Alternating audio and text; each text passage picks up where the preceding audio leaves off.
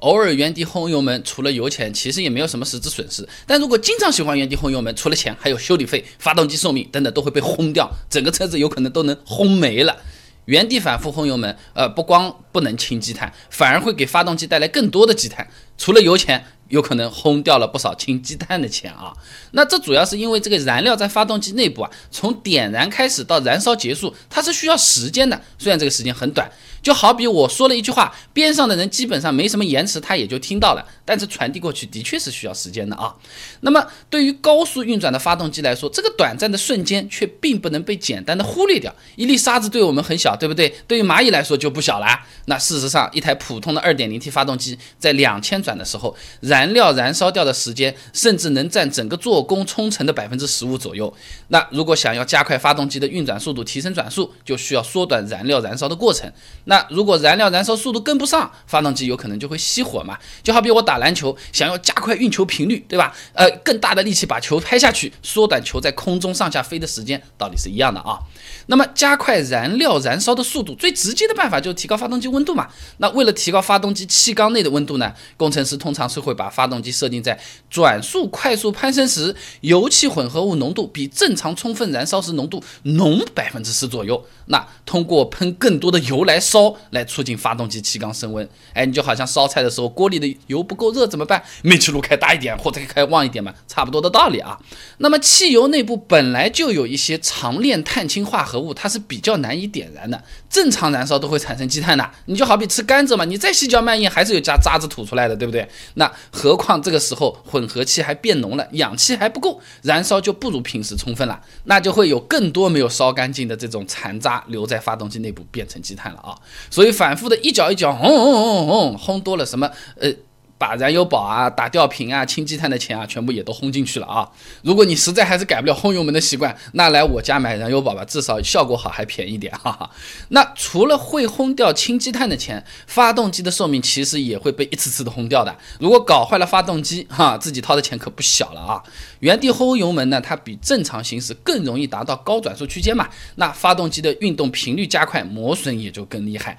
这个是因为停在原地轰油门啊，一般你都是空档或者 P 档。对不对？那这个时候呢，发动机的车子和轮胎其实是断开的嘛，发动机不需要带着车子往前跑，它是没有负载的，所以说转速起来就特别快。那我背个大背包在那边跑步，想要加速是很慢的，哈啦哈啦喘气的。那如果我把这个大背包丢掉，那加速就能快很多，对吧？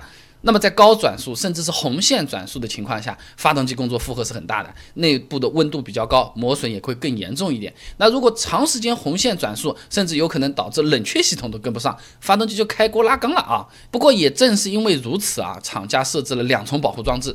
第一重呢是给这个发动机设置自动断油啊，超过红线转速之后呢，行车电脑减速到转速过高，会会自动断油的，切断动力供给，让这个转速回下来。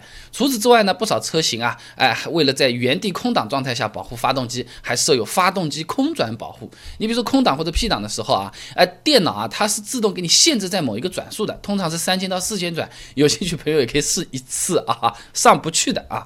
那如果车子在气温比较低、冷车的时候刚启动的那个状态，原地轰油门啊，会带来更加严重的磨损啊。因为这个时候机油温度也比较低，流动性也比较差，它是没有办法给发动机提供足够的保护的。除此之外，刚刚启动，气缸内的温温度还低。于露点温度，水路的路啊，那这个时候呢，还会产生少量的水雾，这些水雾和燃烧产生的氮氧化物啊、硫氧化物啊结合，就会变成有机酸腐蚀金属部件啊，这叠在在一起啊，冷车阶段发动机的磨损差不多是正常时候的六倍。如果这个时候再大脚轰油门，加快发动机的工作频率，磨损再翻个倍啊，一脚顶平时六脚。除了磨损这种状态下原地轰油门，还有可能把火花塞也给搞坏了。这个呢是由于汽油在温度比较低的时候蒸发率比较低，雾化效果也比较差。那喷油嘴喷出来的汽油有可能就有比较大的油滴啊。那如果你再大脚轰油门，像前面说的那喷油量还变大，混合气浓度还增加啊，它就有可能让火花塞的这个脊柱上面糊上这种液态的油滴啊，这个导致火花塞点火效率下降，甚至就呲就点不着了啊。这个就有点像，呃，这个人啊被水淹了，喘不过气来，差不多了。所以这个故障土话也叫做火花塞被淹了，哈哈，很形象啊。那么正常的情况下啊，火花塞被淹就是要跑修理厂的搞出来清洗一下才能再用的，有的甚至就说你换个新的吧啊。那么当然，发动机不是纸糊的，偶尔做几次原地后油门，不至于出现什么太可怕的伤害。就好像我们都说熬夜不好，但偶尔熬夜也不是说明天就要死，对吧？呃，立刻就寿命寿命就缩短了五年，不至于啊。那最后再来讲点夸张一点的，这少数的车子啊，反复大脚轰油门之后，甚至会引起车辆自燃，哎，因为这个车子啊，在大脚轰油门之后，瞬间收油门，就会有一部分没有完全烧干净的油气混合物啊，被冲到排气管里面了，然后呢，它被排气管里面的高温点燃了，这种就叫做回火了啊。如果排气管喷出来的火焰接触到车尾的塑料件，有可能就真的烧起来了啊。那由于回火在一定程度上是可以降低排气背压的，哎，简单说就是降低发动机排气的阻力，让发动机排气更顺畅啊，就好比人吃萝卜能通气一样啊。所以不少性能车、改装车或者大马力跑车在发动机调教上会偏向让它产生这种回火现象，也就是这类车在轰油门的时候，有时候可以看到排气管的喷火，听到啪啪啪啪这种放炮的这种声音啊。所以说这类大马力的跑车、性能车、改装车是最有可能轰油门把整个车子都给烧了的啊。家用车相对就比较困难一点。